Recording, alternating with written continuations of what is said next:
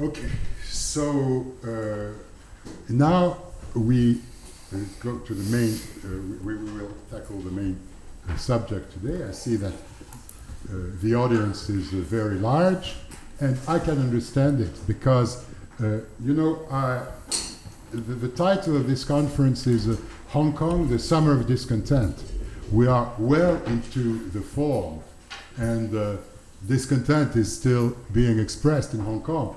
So maybe I should say uh, Hong Kong, two seasons of discontent, and maybe I should say uh, Hong Kong, the year of discontent, because despite all the attempts, this movement has been going on for now more than four months. And I must say, this is a very, it's the largest uh, movement that has rocked Hong Kong since it was created. And for a political scientist, and you here are, after all, all political scientists, this is a fascinating movement. The movement of an emerging political community and a movement which has been uh, organized in, uh, under very uh, special uh, conditions and which has been very creative in, in its organization. It's a leaderless movement which has been lasting for a very long time. So I know that you didn't come to listen to me, and I will uh, introduce our, our speakers. Uh, so first, uh, Mr. Alan Leong Kah-kit, uh, who has been the founder of, uh, who has been uh, the Law uh, Society uh, Bar Association. uh, Bar, Bar Association, uh, and who has been a president of the Civic Party, which is a very important pro-democracy party in Hong Kong. He will uh, first talk about the general uh, political context and the, mo- uh, the movement, and then uh, will uh, Wong Yik-mo, who is uh, a member of the Demosisto uh, party, which was created after the umbrella movement in 2014. And uh, he is also a vice convener of the Human Rights Front. The Human Rights Front is the organization which has uh, convened most of the huge demonstrations that have rocked Hong Kong on June 9th, June 16th, August 18th. Uh, then uh, were uh, Ma Wan-ki, who is a member of the League of Social Democrats, another pro-democracy party, will also uh, talk about the movement. So this is how it's going to, to, uh, to happen. Everyone will speak about uh, 15 minutes, and then we'll have a long Q&A. But before our speakers from Hong Kong speak, uh, I will give the floor for two minutes to Kenneth Yeung, who is also from Hong Kong, but who is also French, in, France now, and who will talk in to, who will present his uh, committee for the freedom of Hong Kong. Kenneth, Thank you very much, Mr. Béja. Uh, can you hear me? Uh, it's okay? Yeah. Um, um, actually, our committee is formed, um, has been formed uh, since 9th of June. Actually, there was, uh, it's just um, a very uh, spontaneous rally at that time uh, to support the Hong Kong movement. Because, you know, uh, in, Ho- uh, in Hong Kong, and we don't, we didn't, we didn't expect that we will have a very massive uh, protest because before June, uh, in April, in March, and then we have had already different kinds of concerns over this extradition bill, but it's not very uh, popular at that time.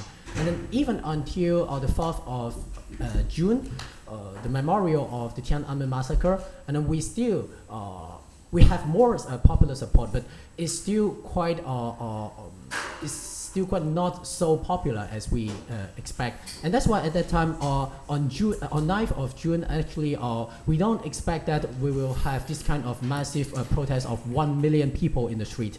And uh, but in, in Paris, act- actually, we have echo uh, to the core of the international platform. We have not just only in Paris, but also in uh, Germany, in uh, Austria, in all the countries all over Europe, uh, in Britain, in Italy, uh, and so on and so forth. And especially also in the United States and Canada. And then we, as a, a, kind of international support, we totally support the movement of Hong Kong. And then we start up our committee since um, the 9th of June. And later on, and then we follow also the principle of uh, sans leader, uh, leaderless movement. Um, we do different kinds of consensus. We do different kinds of uh, um, discussion among our, our, participants, and then we use uh, the social media and the most advanced technology to resolve different kinds of problems that we have to encounter uh, in using the leaders. And then we don't need the leaders because of their uh, technology. And until this moment, and then we still don't have a, a very prominent uh, Paho, and then I'm quite reluctant to be forced to, to stay here to talk with you. And um, yeah, and then I will not uh, waste too much time, and then I will uh, let uh, the other uh, speakers here coming from Hong Kong and to explain what's a, what's a special point or what's a special characteristic of this leaderless movement in Hong Kong. Thank you. Okay, thank you very much, Kenneth. Uh, so now the floor is yours, Alan. Thank you, moderator. Ladies and gentlemen, good afternoon to you. It has been an honor for me to be invited to speak at this conference. Uh, perhaps to let you know a little bit more about myself, I was the chairman of the Hong Kong Bar Association from 2001 to 2003. During my tenure, the most important matter that uh, we dealt with in the Bar Association was the National Security Bill, or known as Article 23 legislation. And after that saga, I was asked to consider running for public office. And from 2004 to 2016, I served as a legislator of the Legislative Council in Hong Kong. In 2007, I ran against uh, Donald Tsang for the office of the Chief Executive of Hong Kong. And in the year 2010, when we rejected the um, uh, package for, oh, sorry, uh, in 2010, I participated in the five district referendum, which uh, was a movement meant to be a wake up call for Hong Kong people to know about how functional constituencies have been dragging the feet of Hong Kong and the cause of social injustice. And then in 2014, uh, I was the convener of, let me see, am I right? Yes. I was the convener of the Pan Democratic Camp in the Legislative Council. And in that year, the uh, State Council published a white paper on Hong Kong in, in June. And then the National People's Congress Standing Committee passed a resolution deciding on the future of Hong Kong's democratic elections. Uh, you may remember in 2014 there was this um, umbrella movement and 79 days of occupation. And throughout that period, I was the convener and had almost daily meetings with the student leaders and other stakeholders of the movement.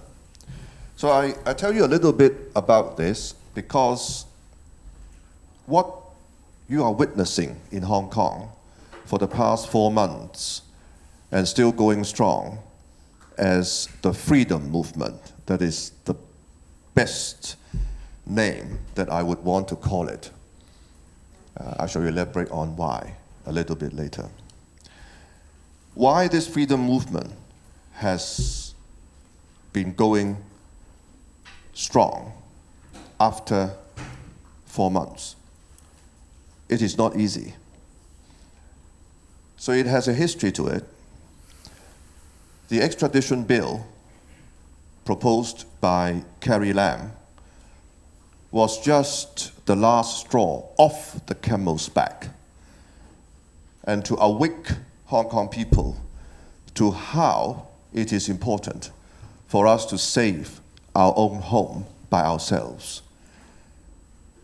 In the first 22 years after reversion of sovereignty, we have tried every peaceful means to hope to hang on to our freedoms, liberties, human rights, rule of law, and our way of life. All these things have been promised us by the Basic Law, which was an instrument meant to give effect to the Sino-British Joint Declaration signed in 1984 between United Kingdom and the People's Republic of China, registered in the United Nations. But of course, we were not successful in holding the Chinese Communist Party to its promises enshrined in the Basic Law, including, in particular, no intervention into matters that are defined to be within Hong Kong's autonomy by the Basic Law. Article 22 provides in no vague terms that the Central People's Government would have nothing to do with matters within our autonomy. and of course, Article 45 and 68 provide respectively for universal suffrage to be implemented for choosing our chief executive and all members of the legislature. And excuse after excuse, the Central People's Government are postponing that.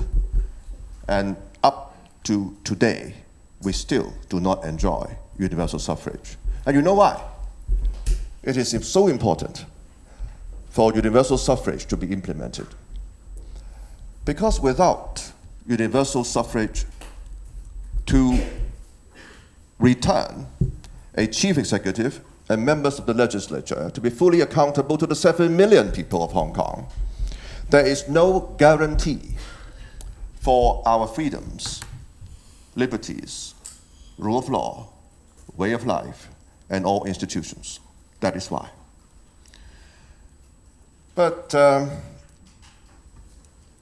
to understand the summer of discontent, or to understand this freedom movement in Hong Kong, you must know about the 22 odd years of history of peaceful pursuit of matters promised us under the Basic Law. But the Chinese Communist Party is not responding the way it should be. I have been arguing that we have been betrayed treacherously by the Chinese Communist Party. Hong Kong has not been respected for our human rights. Of course, in the past 22 years, there had been previous instances of such breaches. But why on this occasion so many Hong Kongers have been awakened? It is because our immediate safety is threatened by the proposed extradition bill. From the word go, when the British and the Chinese were negotiating for reversion of sovereignty, we know that there has to be constructed a firewall between the two systems so that the system that deals with for example, the Nobel Prize laureate Liu Xiaobo would never be used to deal with people in Hong Kong. But what Carrie Lam, our incumbent chief executive, did with proposing this bill is to subject Hong Kong people to the threats of arbitrariness of the mainland system which we have been promised that we would never have to face, at least until the year 2047, 50 years from 1997. During this visit to Europe, and in the past few years, when I was making my uh, trips to uh, the UK, to the United uh, States of America, and to Europe, I have been telling our friends in the liberal democratic world that this is not just a fight by Hong Kongers for our freedoms, rule of law and institutions, and the way of life. It is really a competition between two diametrically opposite and very different political models. One is, of course, the liberal democratic models, which adopts the same core values, institutions that Hong Kong has adopted before the reversion of sovereignty. And we have hoped to continue to be sustained, at least for 50 years until 2047.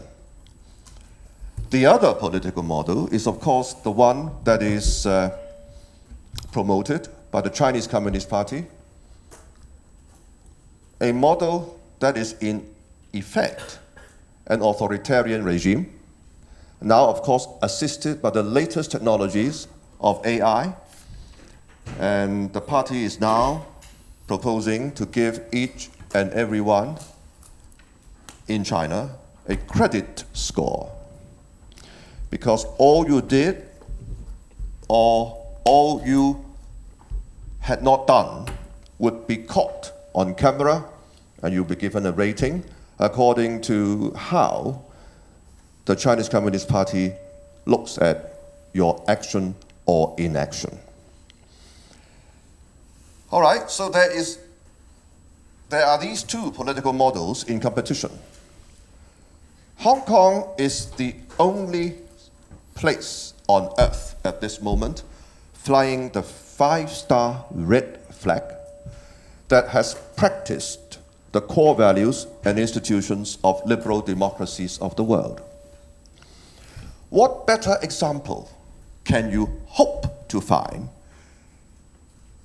if not Hong Kong, to exemplify the fact that the liberal democratic model can be practiced amongst Chinese with success.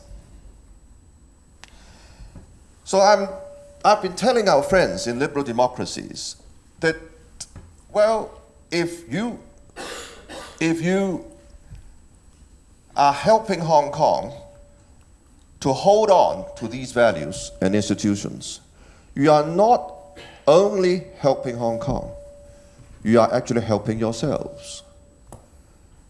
When China is competing with you. Now, I do not say which side or which model must win at the end of the day. But there is this competition going on. Nobody can deny that. Can you? So, this is the world order of the day that nobody can deny. If Hong Kong is standing in the front line of this competition between the two political models, we actually should be identified as an ally of the liberal democratic world. And China and the Communist Party should respect Hong Kong. You can't simply make use of Hong Kong in its capacity as an international financial center to help China to capture 70% of the country's yearly direct foreign investment and to be the exchange house for renminbi to be converted into other freely traded international currency, and yet you do not respect the way of life of Hong Kong people. You are denying us the freedom, human rights, and universal suffrage promised to us by the Basic Law. If China wants to be respected as a truly respectable world power, you can't ignore Sino-British Joint Declaration as if you had never signed it. You can't ignore the basic law as if you had never promised Hong Kong what are contained in it. So it is really in this environment that you should understand the freedom movement in Hong Kong. Of course, the, the fact that it has continued for more than four months are attributable to the creativity of our young protesters and how daring and courageous they are. But it is also important for you to understand that people who have been peace lovers, who are anti violent people in Hong Kong, they have so far not abandoned the movement, notwithstanding the apparent escalation of violence that has been widely re- re- reported throughout the world. And you know why? Because our sense of justice has been offended by the disparity of treatment between protesters and police officers or mob that indiscriminately hit people traveling on the mass transit railway. And you know, we also feel that our safety is in jeopardy. Because you can expect to be somehow beaten up indiscriminately by mob. And those assailants would not have to face the penalties of the law. So, uh, as I understand it, my time is uh, One minute. uh, one minute. Thank you. So, ladies and gentlemen, as a start, I, I certainly look forward to more uh, interactive dialogue in the next hour.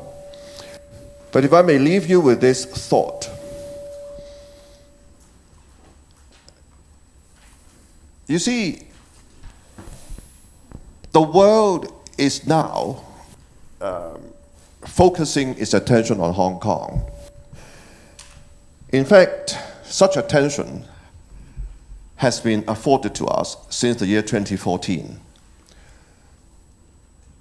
when there was the umbrella movement and 79 days of occupation. I dare to venture an explanation for it. Hong Kong is just one of many Davids facing up to the same Goliath in the bipolar world order that I just alluded to. And this David called Hong Kong is going through this fight for democracy, human rights, freedom. Two decades before our friends in other liberal democracies suddenly dawned to the threat of Goliath. So, our uh, experience is of relevance to the other Davids of the world who are facing up to the same Goliath. And that is why we have been the focus of the world's attention since 2014. And we certainly hope that uh, the Chinese Communist Party will come to its senses in honoring its promises made to the 7 million Hong Kong people by the Basic Law. It is only by respecting Hong Kong's values, our institutions, as promised by the Basic Law, that Hong Kong will continue to flourish as an international financial center, and in that capacity, can continue to serve the country. Don't be misled by some saying that Hong Kong people want independence. I can tell you, as somebody born and bred in Hong Kong and lived there for 61 years, that the great, great, great majority of Hong Kong people wants only the one country, two systems to be honored.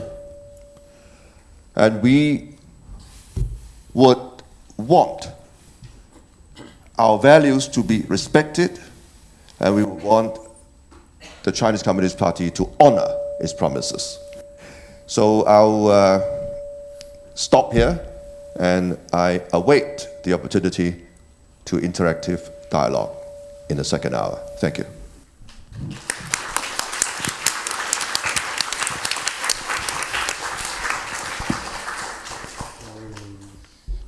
Good afternoon, ladies and gentlemen. Uh, my name is Mo. I'm from Demosisto and also Civil Human Rights Front. So, um, this movement, indeed, this movement is a freedom movement. But what is the freedom that we're talking about? It's not just about free election, but also freedom from fear, freedom from violence. I believe many people, if you go online, you must have seen many videos of violence, both from the police side and the protesters. And I believe there are many propagandas to frame Hong Kongers and call us rioters, uh, mobsters, to call us separatists. That is why I'm here to clarify the real situation in Hong Kong. So during this movement, I would say the uh, start of mass mobilization was on the 9th of June, where 1 million people took to the street. After the march, our chief executive announced that very night that the second reading of the bill will continue. Well, to us, she is declaring war on 1 million people. Therefore, many youngsters they went around the legislature trying to stop the, uh, the bill, well, the, the second reading from, from, from uh, uh, resuming. And the reaction from the police is uh, violent crackdown. 150 tear gas canisters on peaceful uh, protesters it was also fired at a, a legal, recognized protest area where, you know, kids and people on wheelchair when where they rest. People had nowhere to go. Rubber bullets were shot for the first time after the handover. Beanbag rounds um, on people's eyes. Police attacking journalists. So this is what we got after 1 million people taking to the street. And therefore, you know, people, they would go on protesting. And that is why 2 millions of people took to the street again. As you can see from my t-shirt, it means we are, everyone is one of these 2 million and one person. This one person um, committed suicide the day before out of desperation.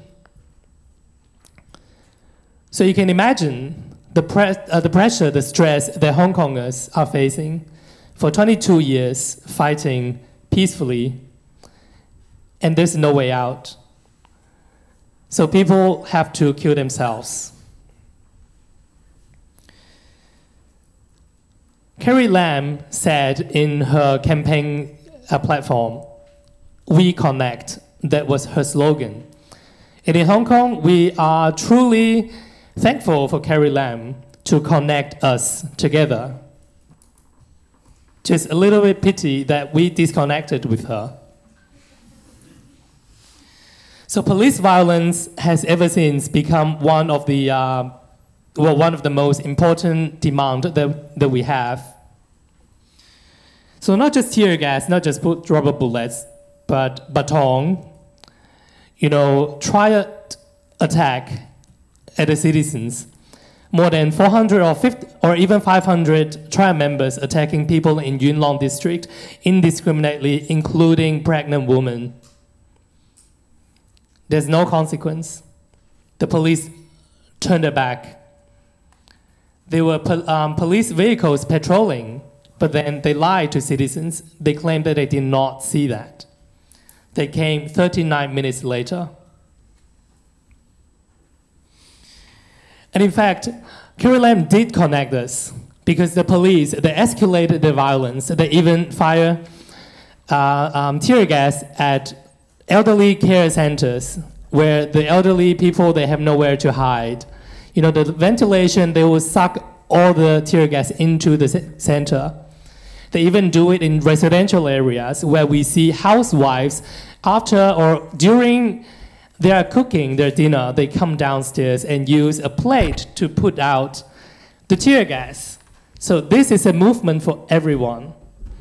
If you ask me who are the participants in this movement, I will tell you this is medical doctors, students, housewives, taxi drivers, construction workers, civil servants, firemen, everyone but the police. So in Hong Kong, we are divided into citizens and the police. However, uh, when we try to protest, when we try to restrain uh, from violence, Carrie Lam told us to complain. Well, if you are not happy with what the police is doing, if you think they've done something wrong, then you can complain. We have existing mechanisms. Let me tell you what are the uh, uh, mechanisms. First one is a CAPO complain against police uh, um, council, CAPO sorry, office, and this office is run by the police. So if you complain there, the police officers will conduct investigation against their colleagues. And do you think they can trust them? Second one is called IPCC, Independent Commission, IP, Independent Police Complaint Council. Um, this council has no investigation power. They don't even have the power to summon police officers to conduct investigation. So no matter what uh, Carrie Lam does to this council, it is useless. And that is why we need in- independent investigation. And even in the street, even if you only want to complain,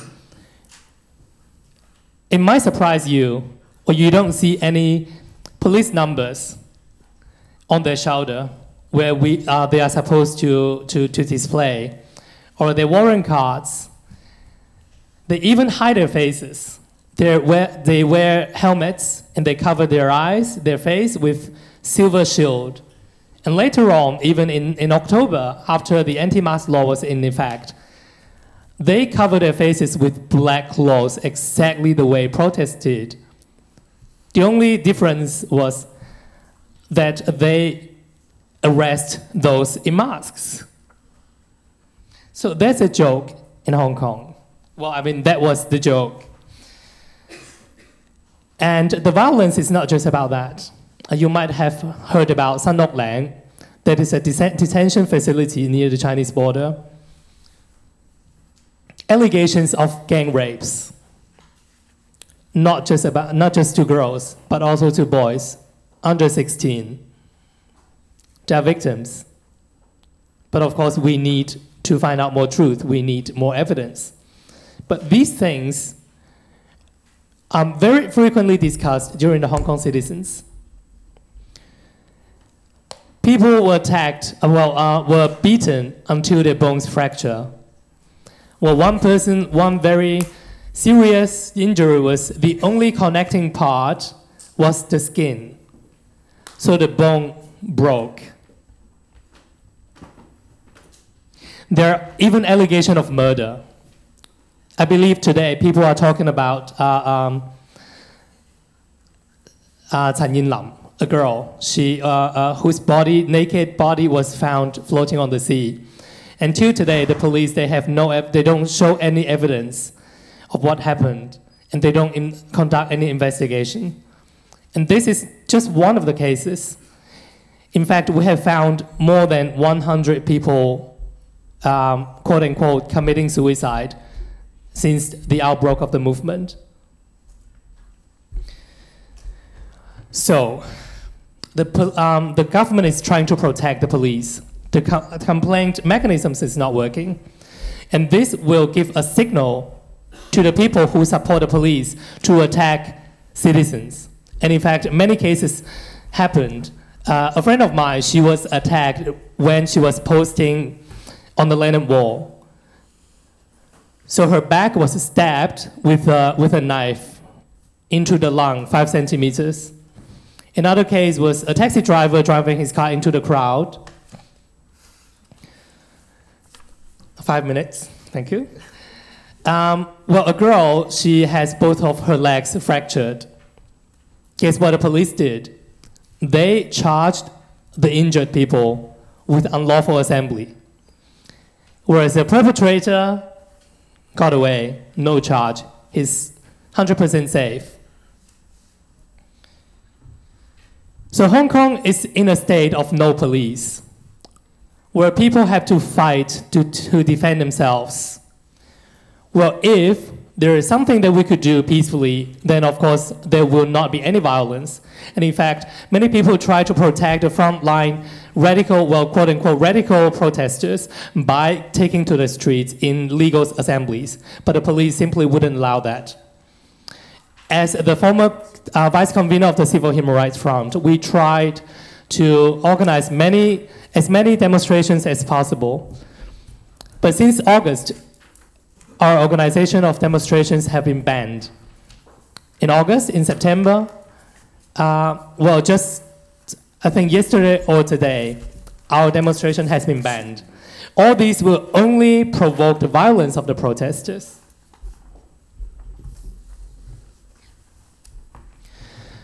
So if you think the, the protesters are violent, I will tell you, consider what we have been facing.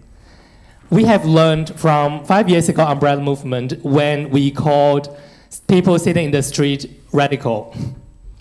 What you see in the street, you are so radical. Can you imagine that in France? So we are a group of very peaceful people. We do not want to use violence. And we try to restrain if there are way outs. And that is why we're in France, to tell you the truth and seek solidarity around the world. We need public support from France, from all over the world, and also from governments.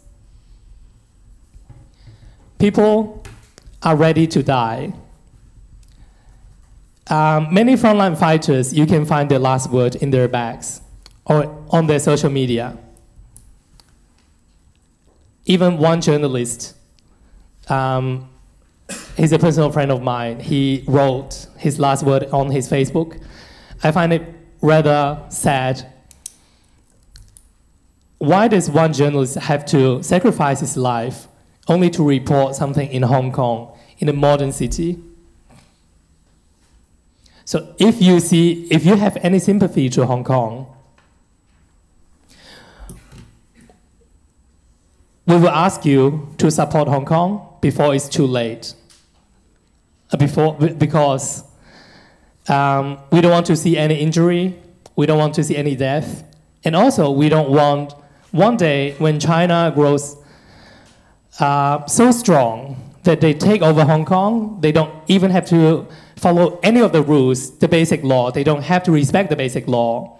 Then who will be the ne- next target? We think Taiwan, South Korea, um, Japan, Singapore. I don't know, but something that I'm sure is that they will come for you, they will come for the French people, and they will come for the American one day. Look at Cathay Pacific, what happened there. Look at Mercedes Benz, when they have to apologize just by quoting Dalai Lama on their Instagram, which, you know, Instagram is not even in China. So they have to apologize to sell cars. Look at NBA. Um, there's a bank in BNP, Paribas. Um, so a friend of, of ours, uh, he has to resign from this bank just because he supports Hong Kong's movement. So today, the French government or the French enterprises, they cannot speak up for human rights in Hong Kong. I believe one day they will not be able to speak up to defend the French people. So please, helping Hong Kong is helping you. Thank you.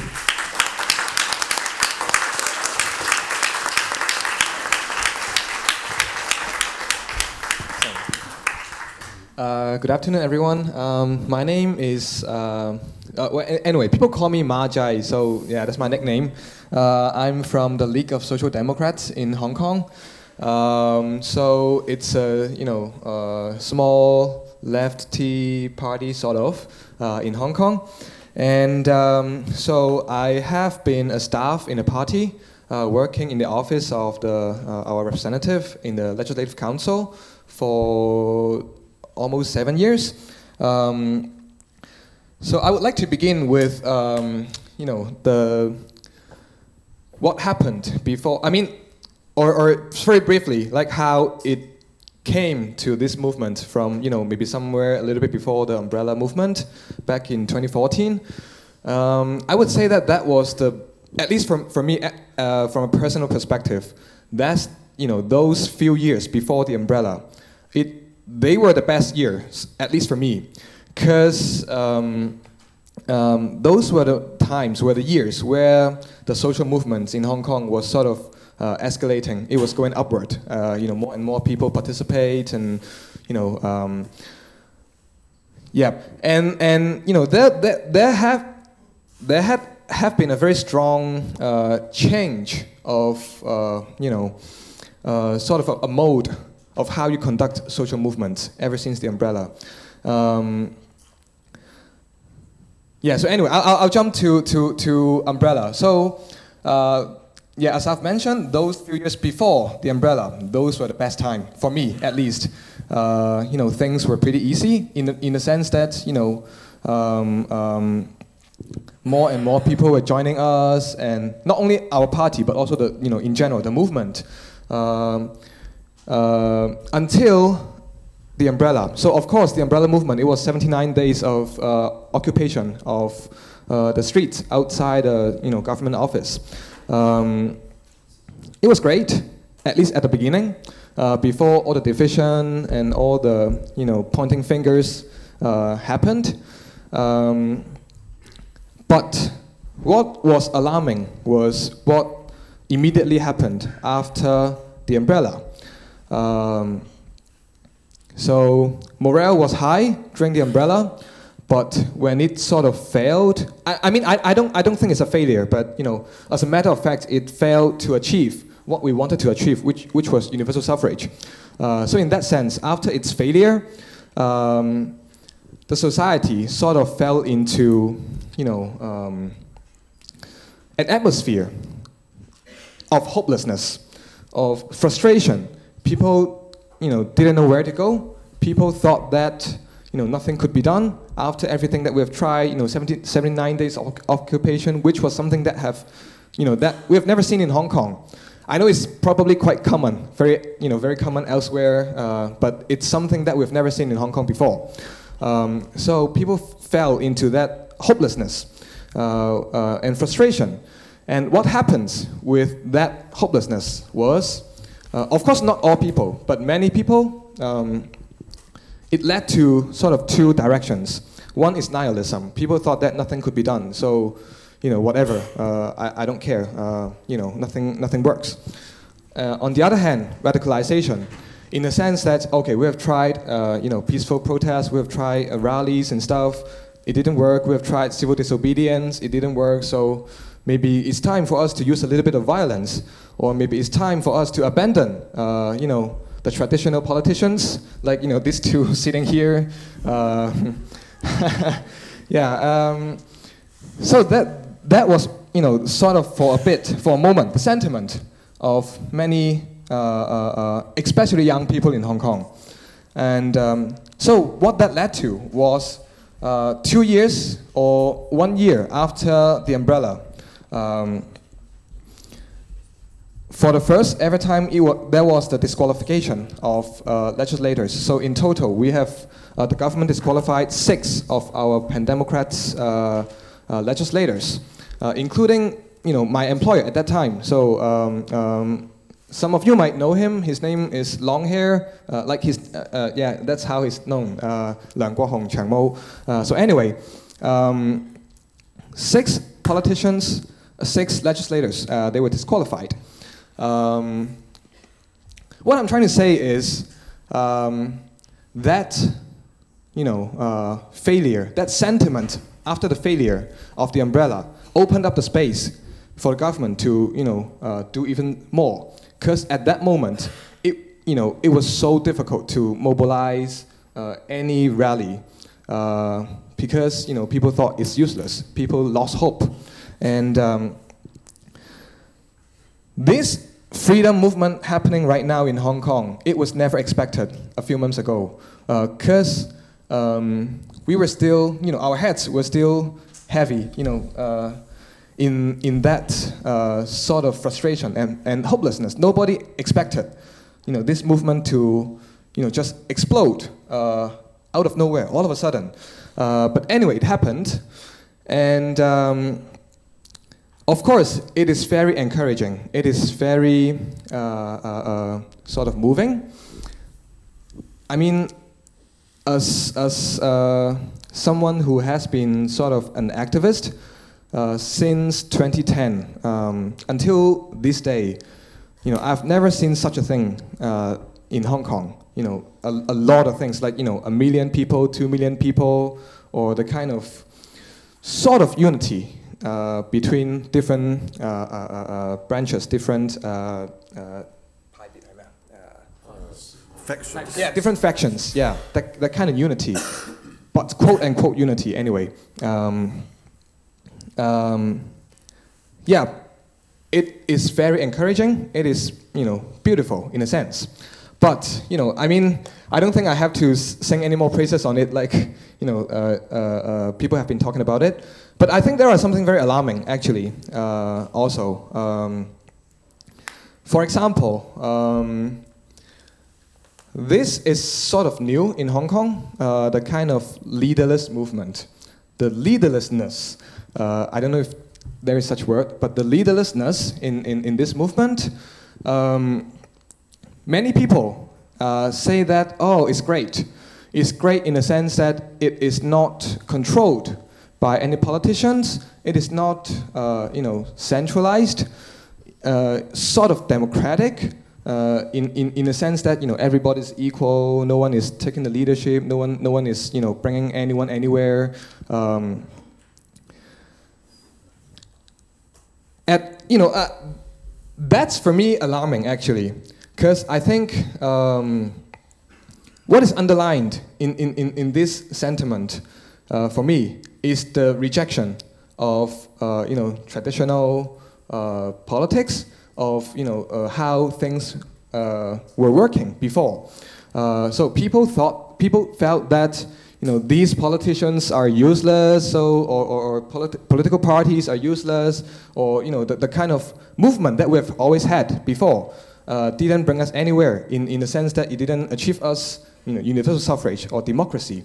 Um, so therefore, people were rejecting uh, this sort of traditional or, you know, the old way of, you know, doing things. Um, and the sort of you know, no leader um, in the sense that uh, uh, um, uh, a few implications. Well, I, I, think first of all is is is sort of a depolitical depolitic depoliticalization, something like that. Yeah, uh, 去政治化. Uh, Depoliticization, yes. Um, in a sense uh, that, is, especially in Hong Kong, this sentiment is very strong uh, that politics is dirty. It's what the government has always tried to, uh, uh, um, you know, an idea that the government has always tried to promote uh, to Hong Kong people. Politics is dirty. You know, we don't.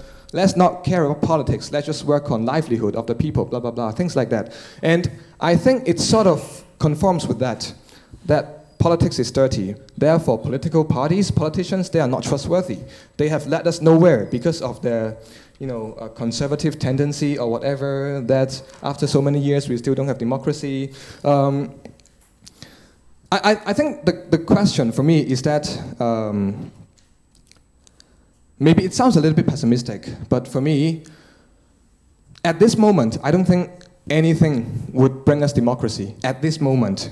Uh, while the Communist Party is so strong in China, uh, the, the leadership of Xi, Xi Jinping is so strong, um, you know, um, it's sort of paradoxical. Like, so it, it, it, it, it's seen in many aspects. For example, the leaderlessness. People think, you know, we have to try something new. We have to abandon the old politicians or the old leaders of the movement. And secondly, you know, people uh, uh seek uh, violence in, in, in, in some sense. Of course, it's not that violence compared to, you know, everywhere, elsewhere to the world. But um, yeah, people seek into violence because, you know, peaceful protests had led us nowhere in the past. Um, so to me, it, it's a frustration. It's a reaction of the frustration that nothing worked. Um, um, but what is alarming is that uh, I think for me, it's important to recognize the fact that, you know, at this moment, I don't think uh, any or most of the imaginable methods can bring us to democracy at this moment, right now, right here. Um, um, of course, I'm not that pessimistic in the future because you know, nothing lasts forever, to, to, to, put it simple. Like the Chinese Communist Party, they're going to face their issues, uh, you know, crisis or whatever in the future. And those are the opportunities for us.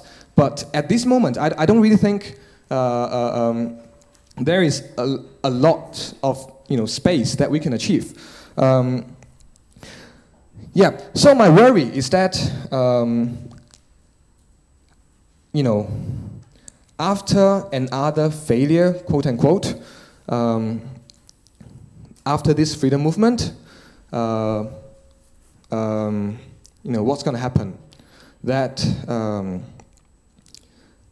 I really don't want it to repeat, you know, of what happened after the umbrella movement, that people fall into that, you know, sort of an abyss of hopelessness of, or frustration, um, where uh, the movement uh, went through a few years of not only stagnation, but you know, nothing literally happened. Like if you mobilize a rally, maybe only 100, 200 might, might, might, might show up. Uh, you know, it was frustrating, very frustrating. But the dangerous part was these moments open up the space uh, for the government to go further and further.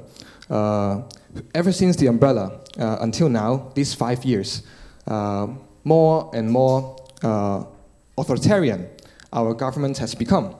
And um, very unfortunately, very sadly, um, it seems to be the, the, the, direction that it's going to, uh, going towards uh, after the end of these movement. I mean, it won't last forever, let's be honest. Uh, for somehow it's gonna uh, die down, uh, no matter it's uh, because of oppression or it just naturally die down or, or, or, or you know, whatever. Um, what I'm mostly afraid of is a bigger space, an even bigger space than uh, before uh, uh, um, for the government to go further. Um, um, so, um, for me, um, yeah, just the last word. Uh, so, for, for me, I, I, I think um, I'm pessimistic a little bit in the short term. That, and for that, uh, I think it's more important for us, at least Hong Kong people, to, to recognize the fact, to realize the fact that democracy is not going to come right now. So therefore, we need uh, a, uh, uh, uh, a, stronger vehicle uh, to carry the movement. We need uh, a stronger, you know, uh, united front rather than leaderlessness. I think we need uni- a, a united front that would lead uh, uh, the movement until the day where the opportunity really comes. And I think it's going to come. Like you know, uh, uh, the Chinese government is going to you know face a lot of crises or whatever uh, in the future. But I don't have time. So thanks so much for for the patience. Uh, uh,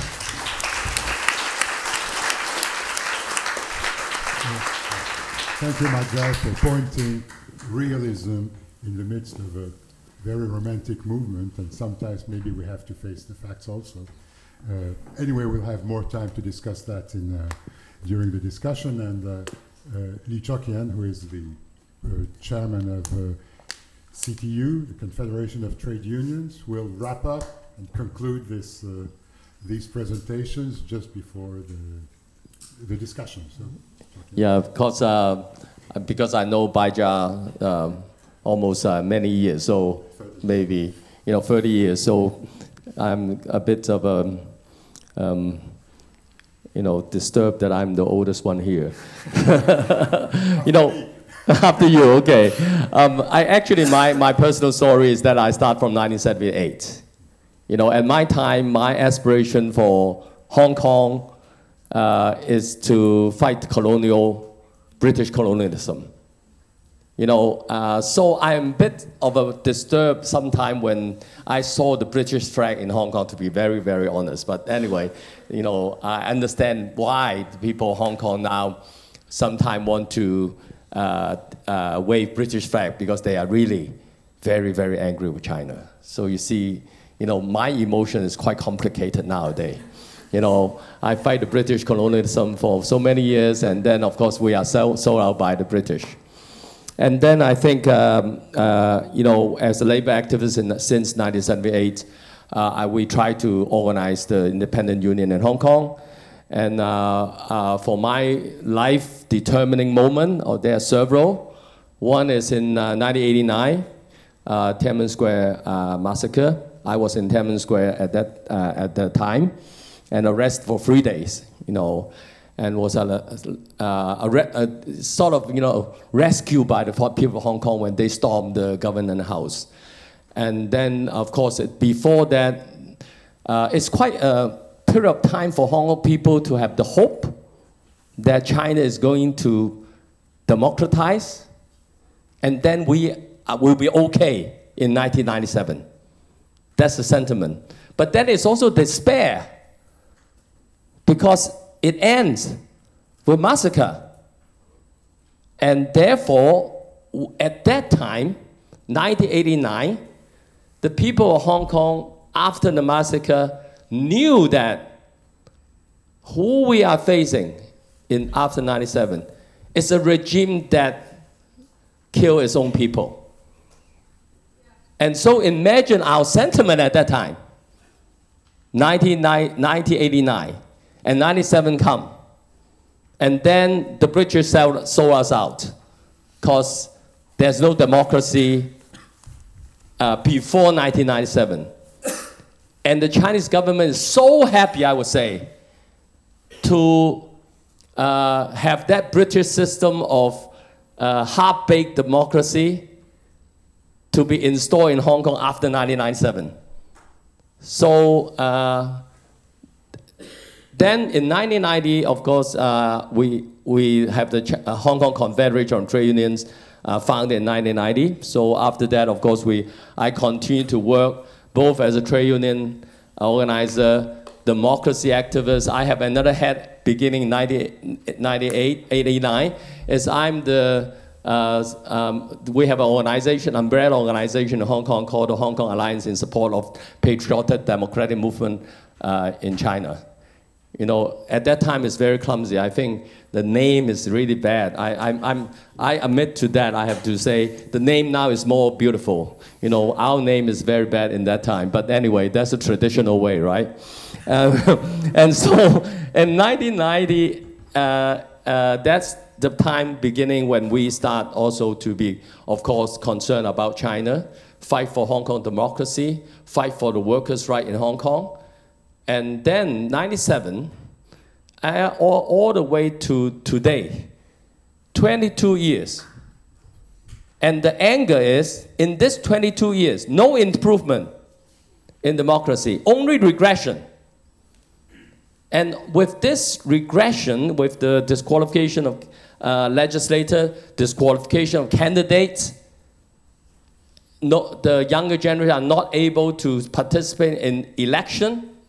And in this context, as Alan had explained, the movement exploded because that the people in Hong Kong feel that 22 years, no improvement, only regression, and we have only 28 years left. We are in the middle of it.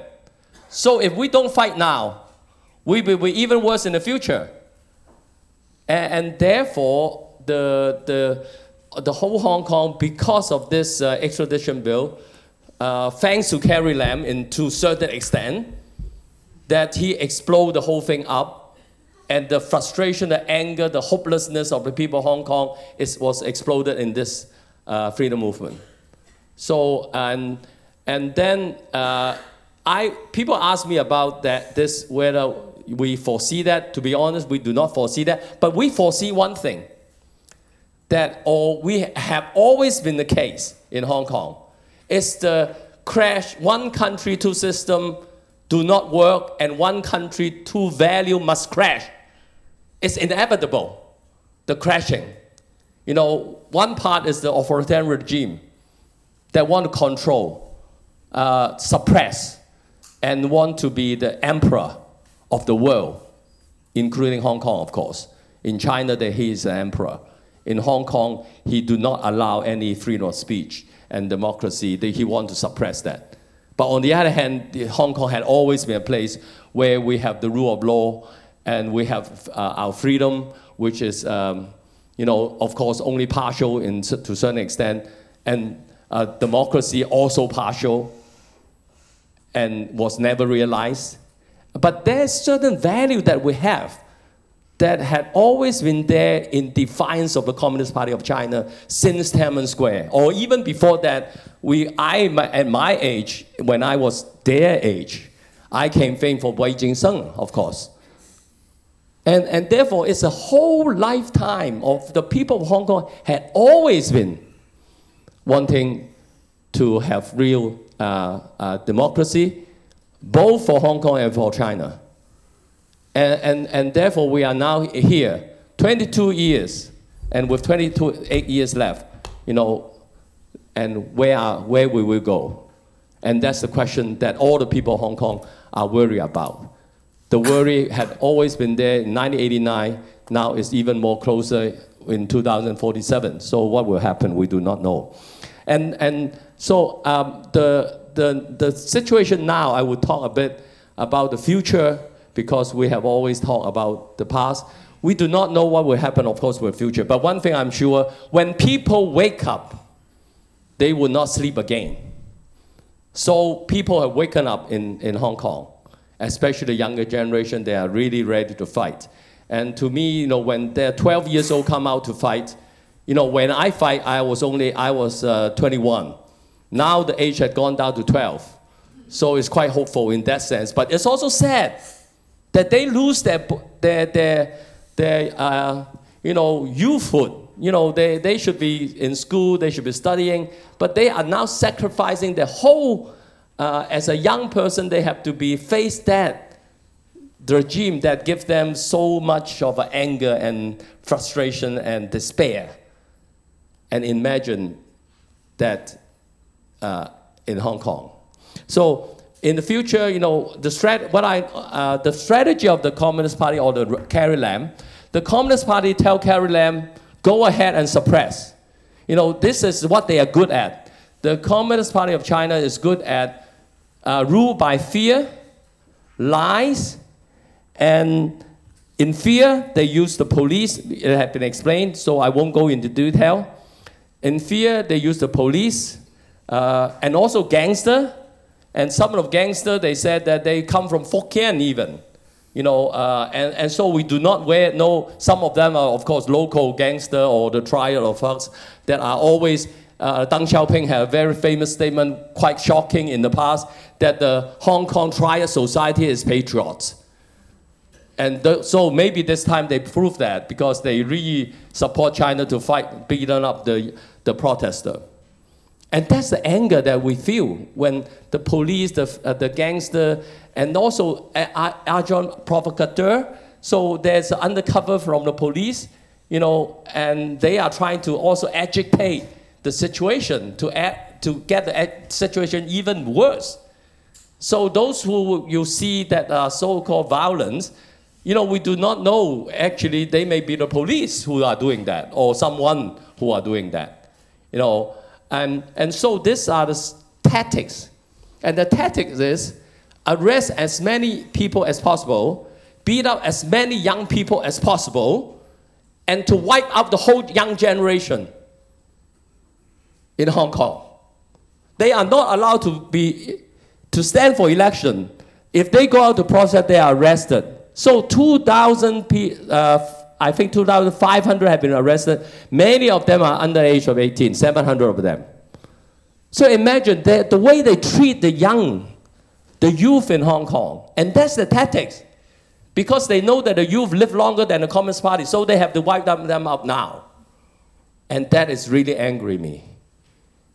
That they are doing this to the young people in Hong Kong. And that's the tactics. And, and the other tactics is economic suppression.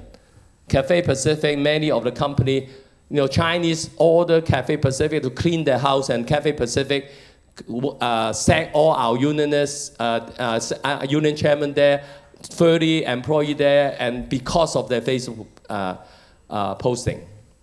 So that's part is the strategy of the Carrie Lam to suppress. Of course, for a young for the Hong Kong protest movement, I can sum up that, of course, they have the creativity, they have the uh, spirit of defiance that they keep on uh, fighting uh, for their rights. And that one part is our street uh, protest. The other part, of course, is international support. So that's why we're here, that's why we have been in Brussels, and that's why many people are going around the world to tell the people what is happening in Hong Kong, because we uh, need the whole strategy of the protest movement is that we have to have international support in order for, for us to fight this very uh, powerful Goliath that uh, uh, uh Alan referred to. And also, uh, we believe that we need also, apart from um, uh, the international street support, we also need to strengthen our base. November 24th, there will be an election.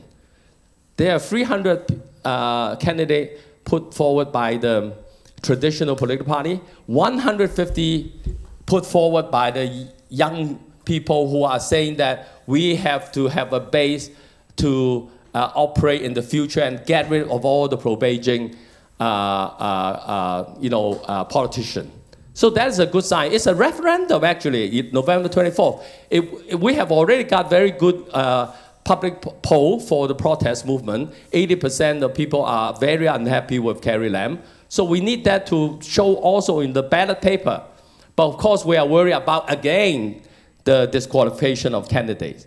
So that part is uh, also the strategy, and also to for human rights in China, we we cannot forget the fact that we Hong Kong should also line up with the Chinese human rights defenders uh, and also the workers uh, uh, groups and, and environmental group, any of the NGO civil society in China that want to have a say in uh, the direction of the country. So this again is something that we need to know.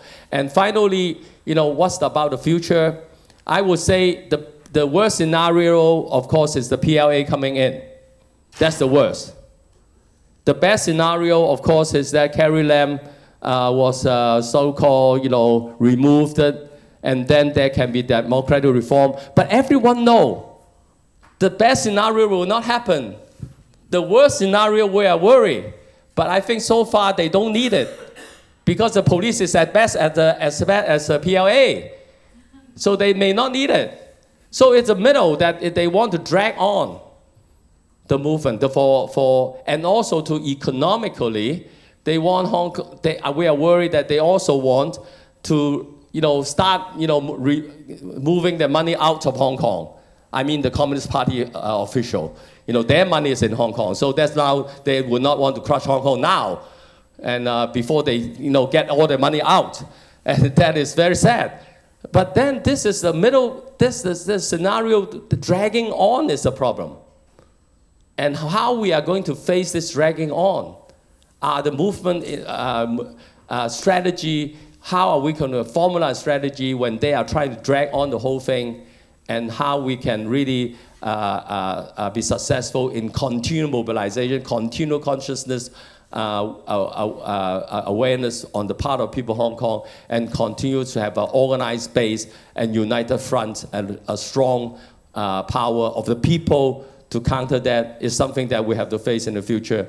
And I have only one minute left, and so I won't use it because it's even better to hear from all of you. But one thing is that uh, you know, we are in a really very, very uh, difficult situation, and it's quite desperate and hopelessness in Hong Kong sometimes when you look at the Communist Party. But um, we are hopeful in the sense that uh, we believe that, uh, you know, uh, finally David, in, according in the Bible story, uh, he, he, Goliath uh, was being, you know, re, you know, this, uh, killed. So we can kill Goliath for finally. For, and we hope that it can be as soon as possible. Thank you.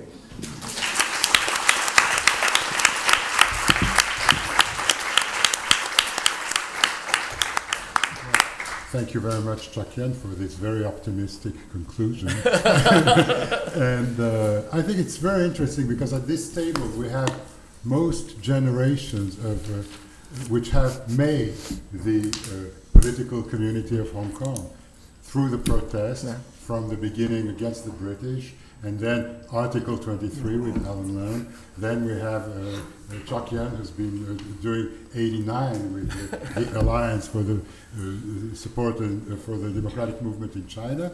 Uh, we have uh, Ma who's been an activist with the LSD, sorry, the League of Social Democrats. it's LSDs, that's how it's called. and, and, and, finally, uh, Wong Mo, who is uh, the Demosisto, the latest avatar of the pro-democracy movement in Hong Kong. So I think that if you have any questions about, and of course, we don't have, uh, we have Kenneth, who, but we don't have, of course, a leader of the present movement, because this is a leaderless movement. So it's very hard to uh, invite people who represent this movement because no one represents it. And although no one represents it, it happens every weekend. And I think it's still happening. It, it, happened a little bit last night in Hong Kong, and probably tomorrow, and hopefully Sunday, but hopefully in a less and less violent manner. I think this is very important. Okay, I've talked enough, and please, uh, there is. Uh, Just uh, one. no, but the, the microphone, we put it there, and if people want to uh, ask questions. We will we'll, we'll have it. Uh, yes. Uh, uh, by the way, please introduce yourself and no more than two minutes for the question. Can you can use the mic stand there? Yeah. no, order. No, no, it's no. no you, don't, you don't have to stand. Just stand. Okay. Yeah. it's up to you.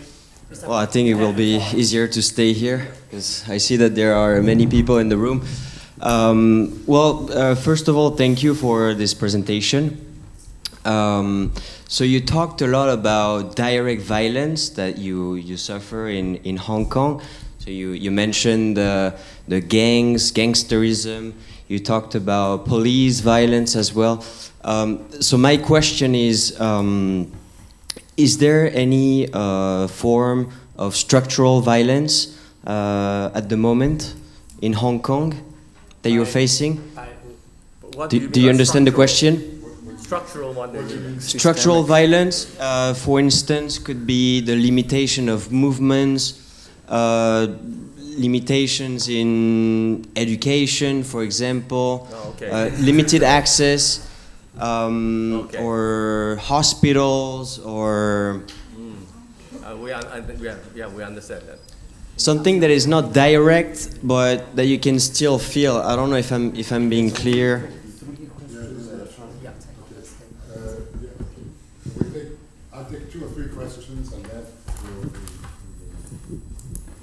Thank you so much for coming tonight. Um, so a couple of you have said, you know, you want you came here to build solidarity, to um, inform the people in Europe about what's going on in Hong Kong from your perspective. So I'm really curious. Um, by coming here and having this audience here, um, how do you um, expect um, uh, the audience to act, to uh, respond after? Any other question? Yes. Okay. Sorry, I give the floor to the first ranks because I can't see. Hello. Yeah. Uh, I'm from mainland of China. I have thank you for your lecture, and it's a very good opportunity to meet you. Yeah. For me, I study in sciences.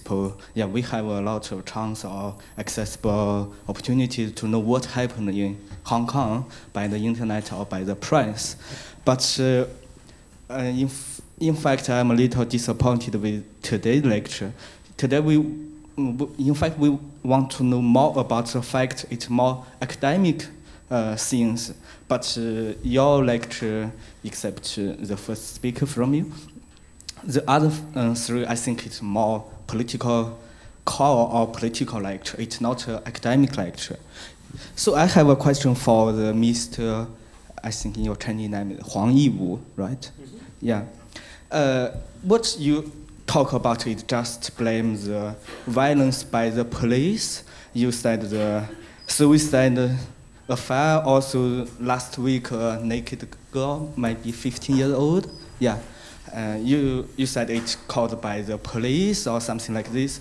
I think your your view or your horizon is so narrow because you are uh, doing a political uh, protest or it's not just I and you are fight each other. You first punch me, I must punch back or something like this. You pay many details. It, yeah. So uh, also in in the past 30 years, every year Hong Kong people um, memory for the Tiananmen Square affairs. But what you learned from the history, you just pay attention to, yeah, it's uh, Hong Kong police cause the violence. But how about you? There are some also the protest violence, right? But here you just uh, say that all the violence is caused uh, caused by the police or something like this.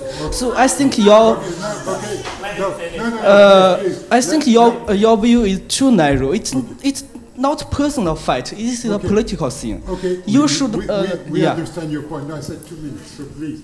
Uh, maybe we have uh, replies. You, you want to reply to? Uh, Uh, so can I ask my question?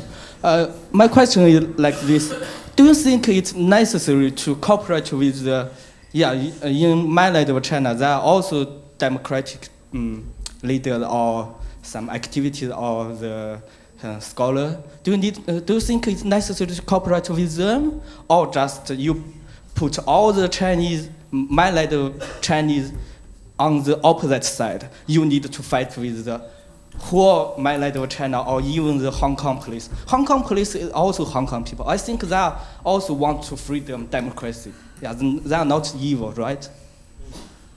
Okay. Uh, should we Another answer? question, and then we, Okay. we, we have to reply. Okay. Please introduce yourself. Uh, Chloe Froissart, I'm a, a political scientist. Um, so thank you all for your presentations. Uh, I have a question to all of you, actually, including Jean-Philippe Jean-Philippe Béja. So um, uh, the police and um, and the Hong Kong government on one hand and the Hong Kong citizen on the other hand have been facing each other for four months uh, already, and um, no one either side is compromising. How do you see the way out from this political deadlock, uh, and what would be a political solution uh, to end this uh, this situation? Actually, thank you. Thank you. Okay, so maybe we'll reply to the four questions and then we go have another. Uh, 用翻呢啲咯，我哋啊哈 Yeah, we we can. How do I um? Is it on? Yes, it's on, it's on. Already. Okay. Um, um, I will be very short so that the others can also reply if they want. Um, Uh, firstly, about the uh, question of structural violence, you know, it's quite institutional violence in the sense that we don't have a democratic institution where we can really uh, reflect uh, the view of the people because Hong Kong is uh, far from away from uh, democracy, and only half legislative councillor was elected, and the chief executive was only elected by 1,200 people, the, bus- the business and uh, pro-communist party elite. And uh, secondly, you know, they are doing national education. They try to brainwash the, uh, uh, the student of Hong Kong.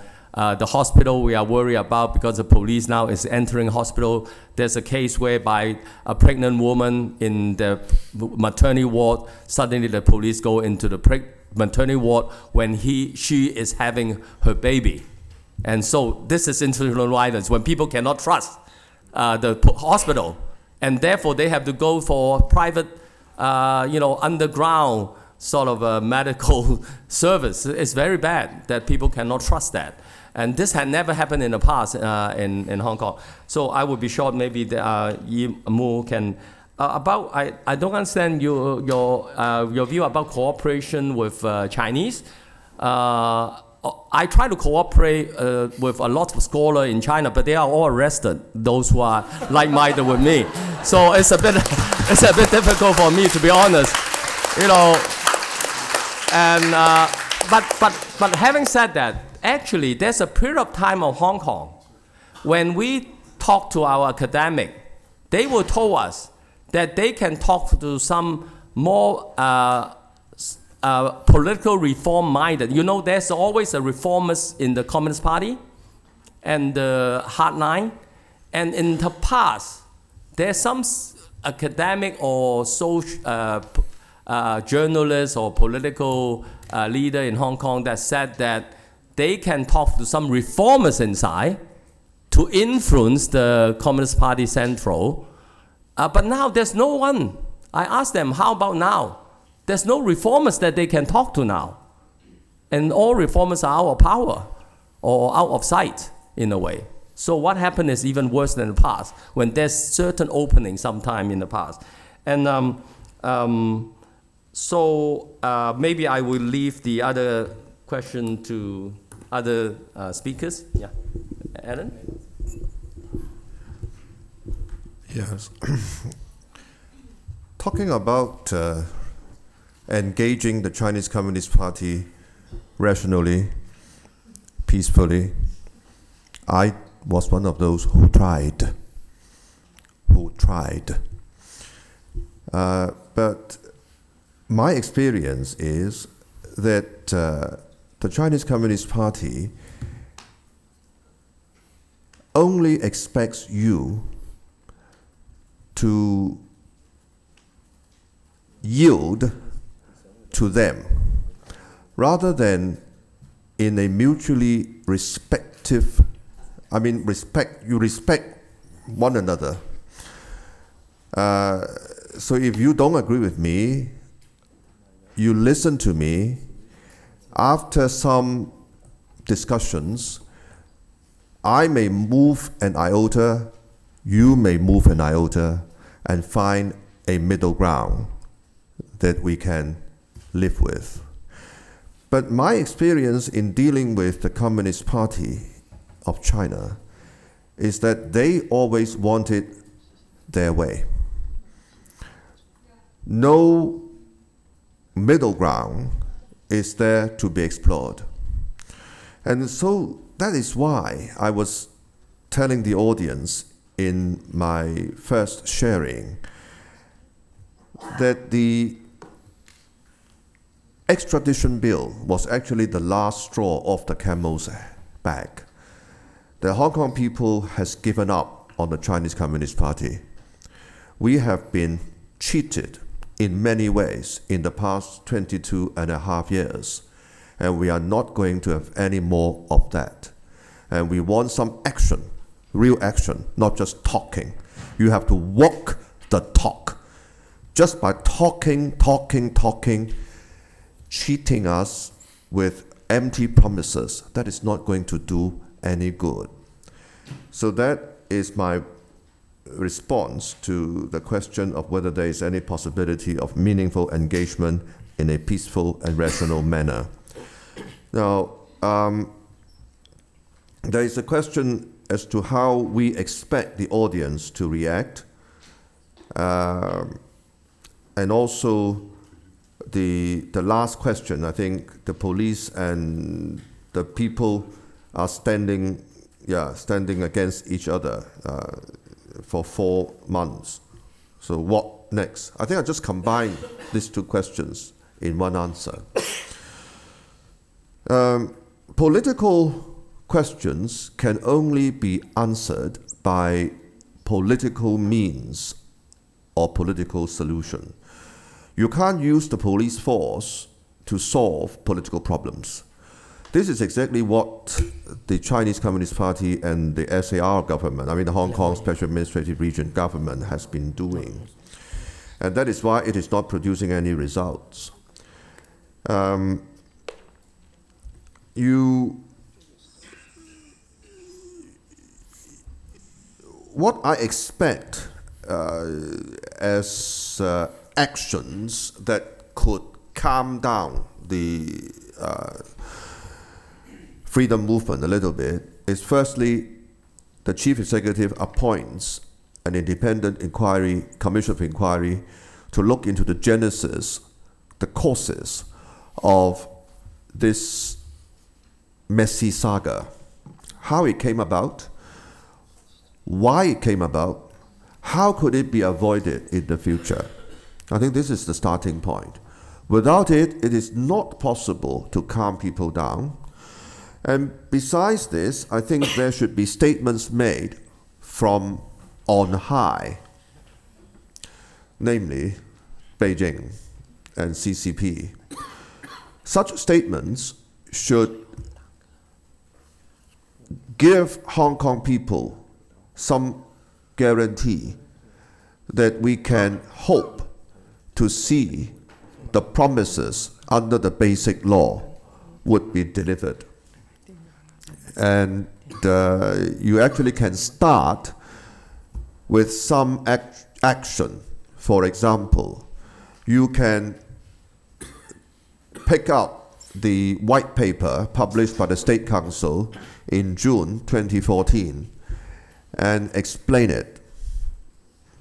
Explain it in such a way that uh, a departure from the original understanding and promises is not the only uh, interpretation. Uh, and you can also start by uh, discussing with Hong Kong political reforms and the manners in which it can be done. If you do not like the um, uh, uh, proposal from uh, the Hong Kong community in 2014, then you make a new proposal and we can start the dialogue again. And that is what I would call a political solution to a political problem. And for the audience here, I think there are many ways that you can contribute to this freedom movement. Of course, the most direct way is for you to go back to Hong Kong and uh, stand on the front line with Mo. But that is not the only way. Now, with the cyberspace and the internet world, of course, you can uh, make your contributions by writing your posts on the internet. And don't forget, in Western democracies, in liberal democracies, politicians have to beg you for their votes every few years.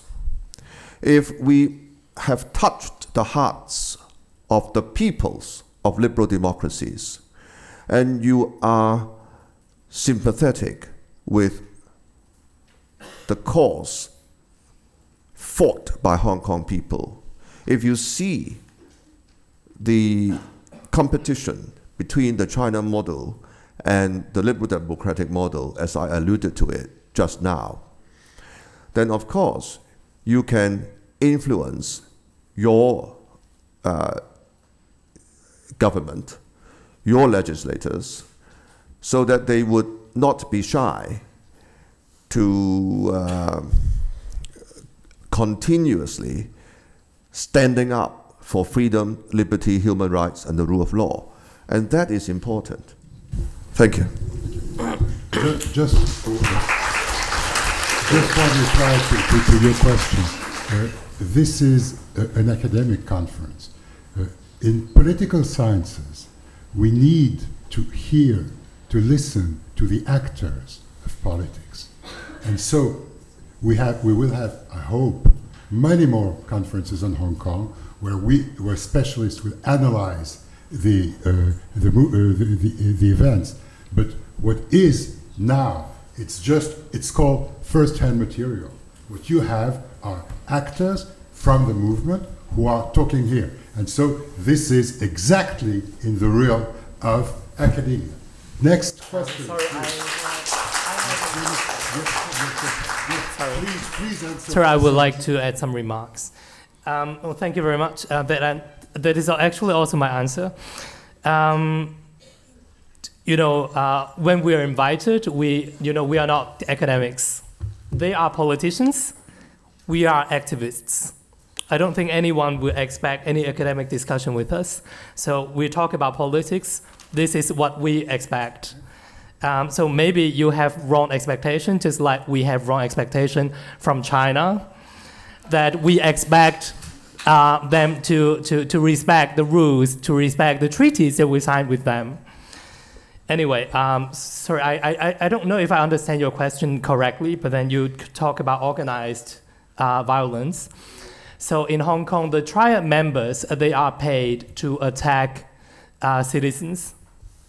Um, and you know, whenever we see police officers, so when they suddenly retreat from a scene, then we would know that something's going to happen. Maybe triad members will come out. So maybe that's structured. You know, that's uh, the the organized violence. And also, and, I know in in different cities, in, in, in Hamburg, in Copenhagen, in Oslo, in Berlin, everywhere in, in, in Paris here, whenever there's a demonstration or protest for Hong Kong, you know, Chinese population will come out and, and anti-protest. I would call that organized. Um, just now you talk about um, the violence from the state and from from the protesters. I would say uh, 99% violence comes comes from the state, and they started when we only protest peacefully, and we try to restrain for at least two months. Imagine a kid in school when he's bullied by his teacher. You see the difference of power if the teacher bullies him by, by, by the system, you know, by, by physical violence, slap his face, kick his legs, and do all these cruel, cruel things to him, and he tries to ask for help for, for the headmaster, for other teachers, but nothing happens, the only thing that he could have done is, you know, this is uh, instinct to fight back. And of course, we try to seek solutions. And that is also why we're here. We don't want to use any violence. But then I just want you to, to, uh, um, to be aware of the level of violence. And of course, we have been uh, provoked. Uh, um, Sorry, we have to, we have All right, sure. questions.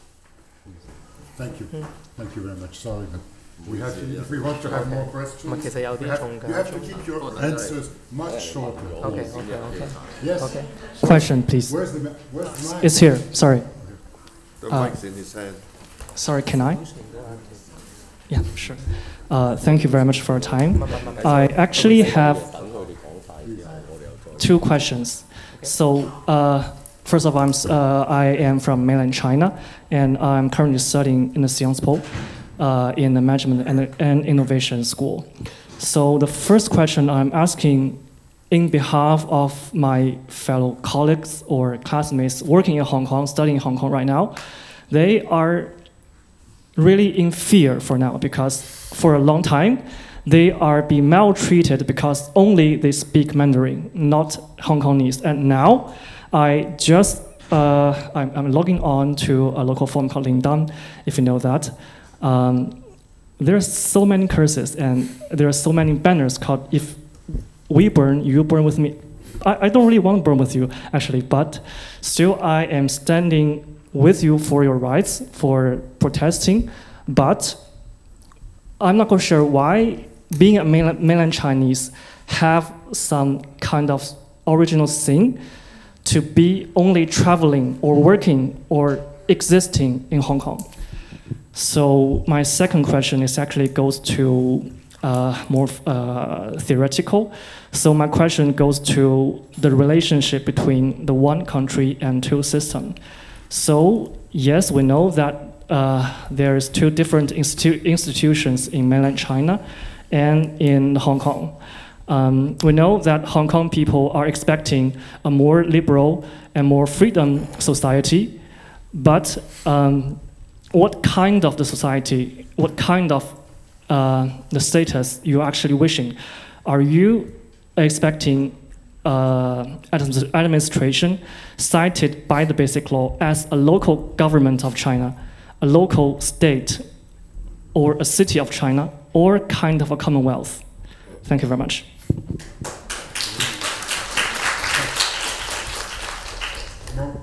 Hi, may I continue? Um, so, um, thank you. It has been an eye opener. Um, I'm a Master 1 student in International Economic Policy at PSIA. Um, my question is a bit far reaching because uh, learning economic policy, I kind of want to focus on uh, Hong Kong's stagnant economic development and its relation to protests. Because um, I think on the government website it says there has been GDP decreasing, um, let's see, exports decline, unemployment rate, and consumer price inflation.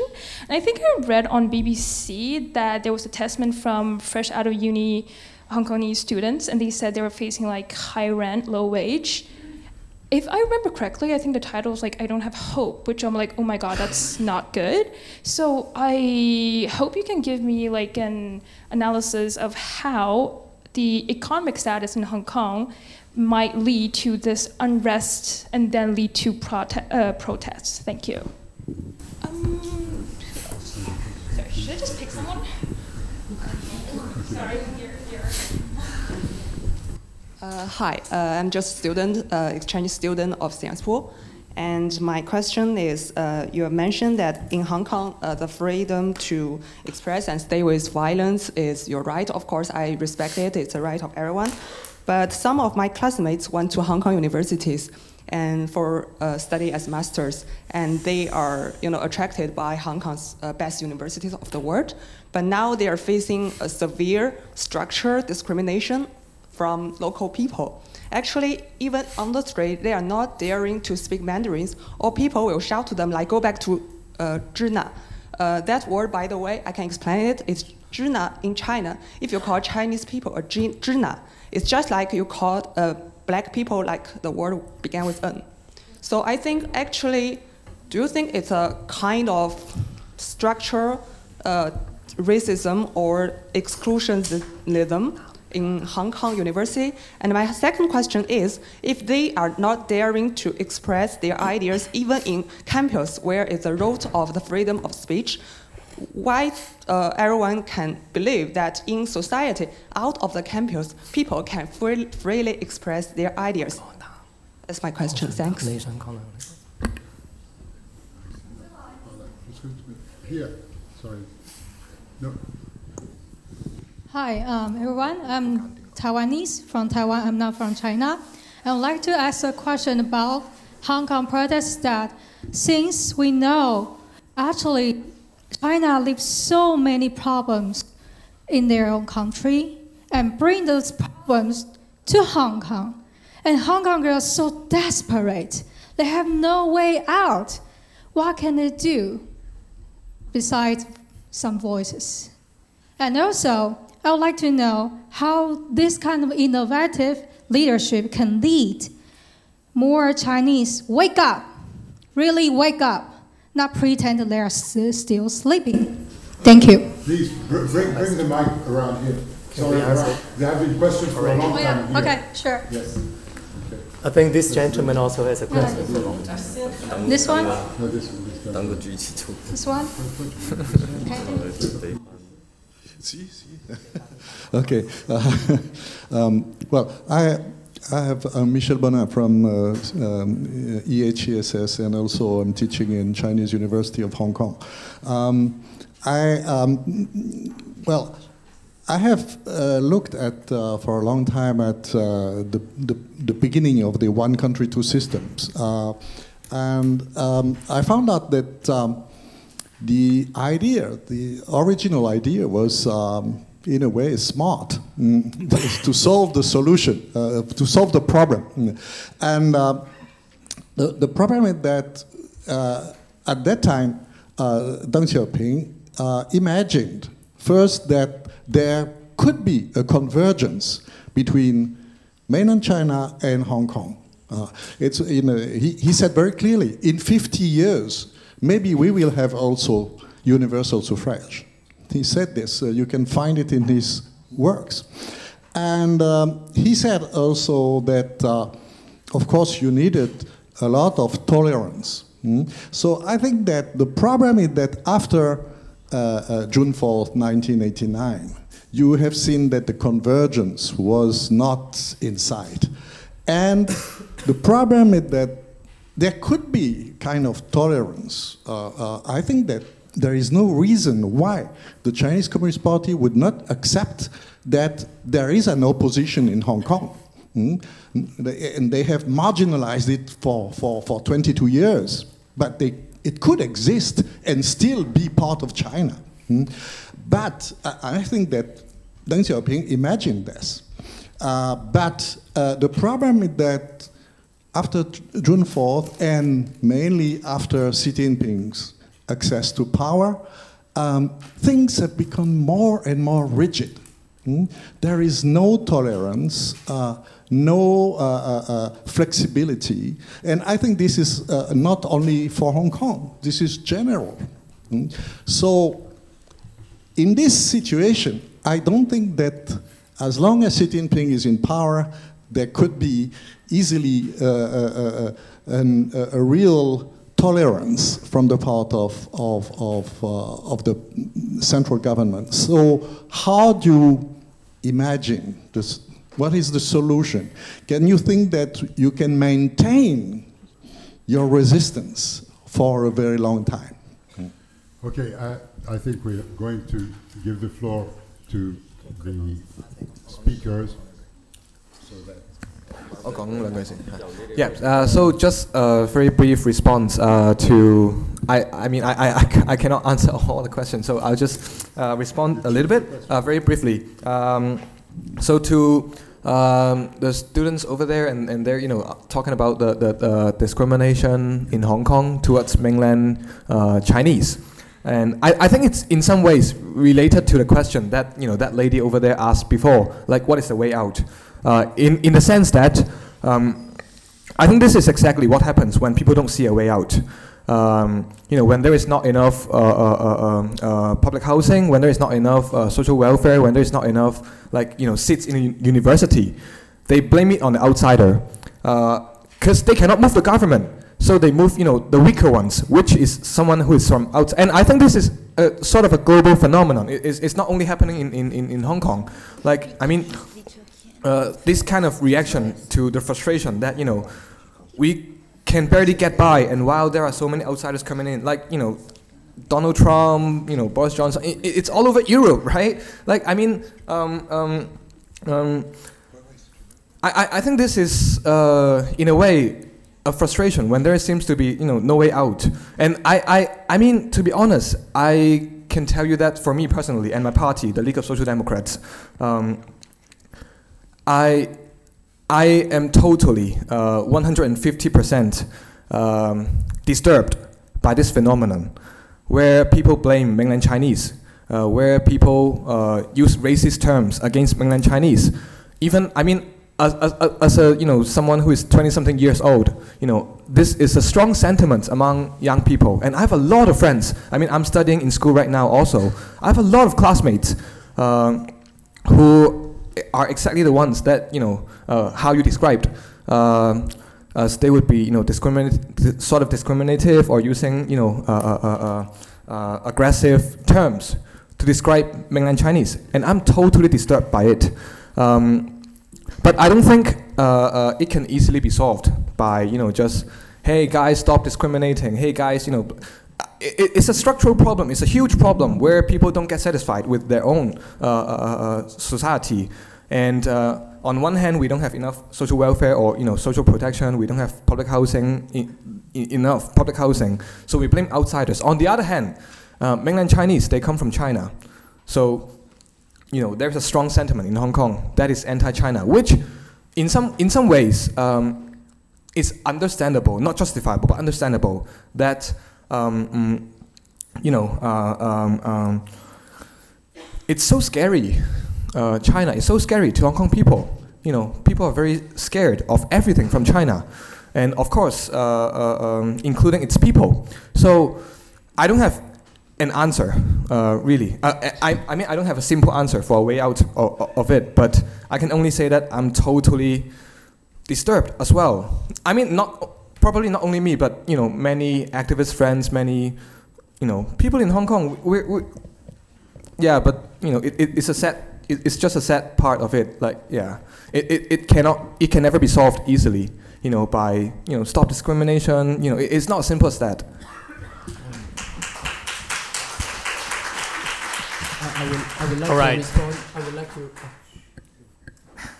Uh, Thank you. Sorry, um, well, I don't hate Chinese by nature. I have many good Chinese friends.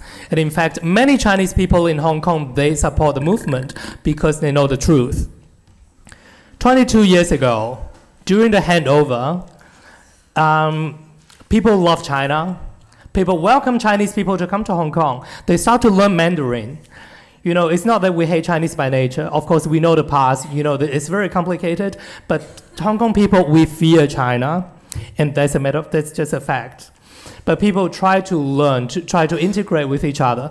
But then, you know, at the beginning, um, China, the people that I know, uh, 22 years ago, when they migrated to Hong Kong, they would start to learn Cantonese. Today, they don't even learn Cantonese. They would tell us to learn Mandarin, or even our government would tell us to learn Mandarin to integrate into China. But imagine you come to France and you speak Chinese, you speak Mandarin with French people. How are you expecting from them? They will not like you. Um,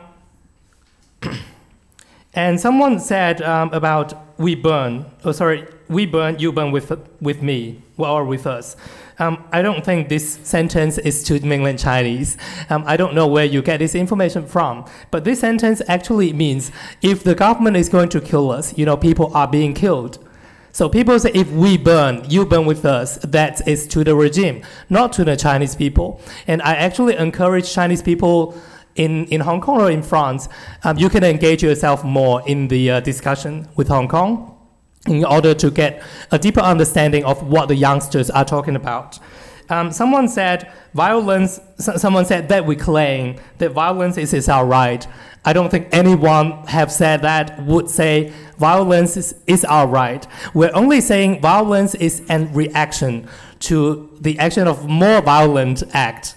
We did. We, we never try to justify this. Um, we're, we're only explaining why this happens. And of course, in the end, we have to seek a political solution to solve all these problems because without a way out, the people will only escalate the violence. Um, Kenneth? Yeah. Um, I would just like uh, to to to uh, I, I I do not hate uh, Chinese too, and then I have to declare first because and then if I do not declare this, and then it's always misunderstood by some people, and especially now among some uh, Chinese students, and then they're trying to attack uh, uh, um, even the, the the Hong Kong people in China, in Europe, over the world, and I think this is a problem.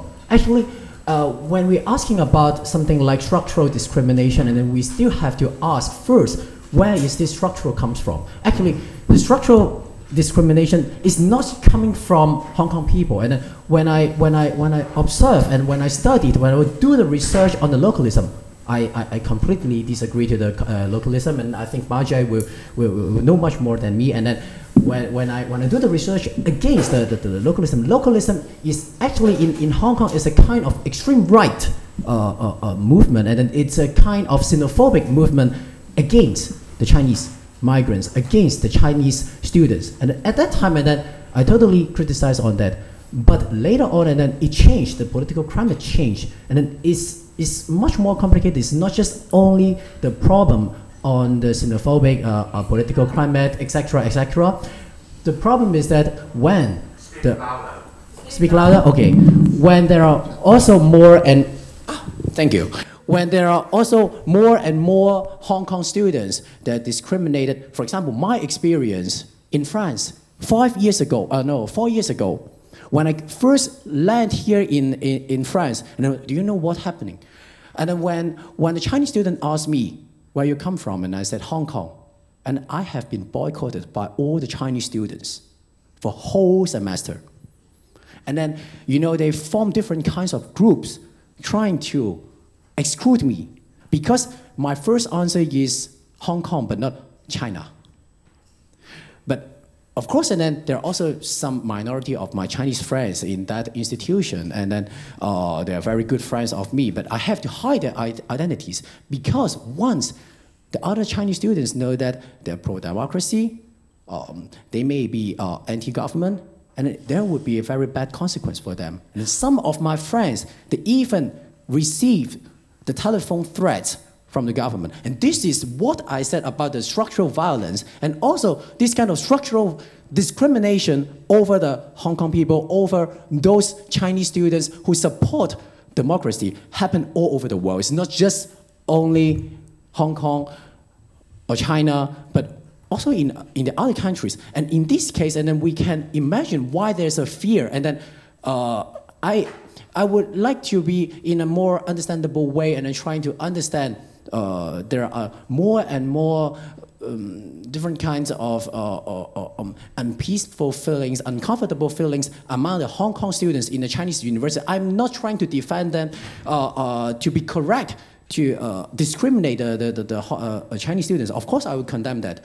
But in this case, we have to first admit the fact that there is some other structural violence, that, and these kind of students, they're not, uh, um, they're not just only brainwashed or something like that. Some of them, I mean, in Europe or in uh, uh, Hong Kong, they are actually uh, paid by, by the, by the, by the Chinese government. I cannot say all of them, and then some of them they are, and then there are also the reports from from from BBC, uh, from different kinds of acad academic institutions, and then I think as an academia, I'm an academia too, and then you can find these kind of sources so easily that what is uh, the the 50 cents party? 50 cents party actually they work elsewhere, and then they are not just only in, in China. They're also the, the exchange students uh, uh, all over the world, and then they just speak in the, in the internet for the Chinese government, and then it's just like the mercenaries, and then they can receive the money after that, and then they do not need to be the spies. They do not need to be a communist. And for a second question, and then I want to, to, to, to answer, yeah, just only the, the last question is about the Commonwealth or the city state. I, I think um, Alan or the other uh, uh, um, speakers have already de declared that uh, most of the uh, uh, protesters in Hong Kong, and they're not the independentists. They still want the one country, two system, and it's a very weird and awkward political theory that I, I cannot say is a political theory. But in some sense, and then we, we support it, But the, the democracy or uh, those kind of auto-determination we ask we are asking for is to have the full democracy in the parliament. I mean, in the legislature. Because now we are just only halfly democratic, and then the other half, and then it's just manipulated and selected by the Chinese government. And also the, the, the universal suffrage for the, for, the, for, the, for, the, for the leader. And besides that, and then, okay, just let, we'll see. But for this so minimal uh, uh, demand, and then the Chinese government will, will, will, reject that. So what can we expect? So this is my answer. Thanks. Okay, thank you very much. I'm sorry. The time is over. I know that I know there are many questions, but I hope we will have more uh, opportunities to talk about Hong Kong with you and with other actors. Thank you very much for coming.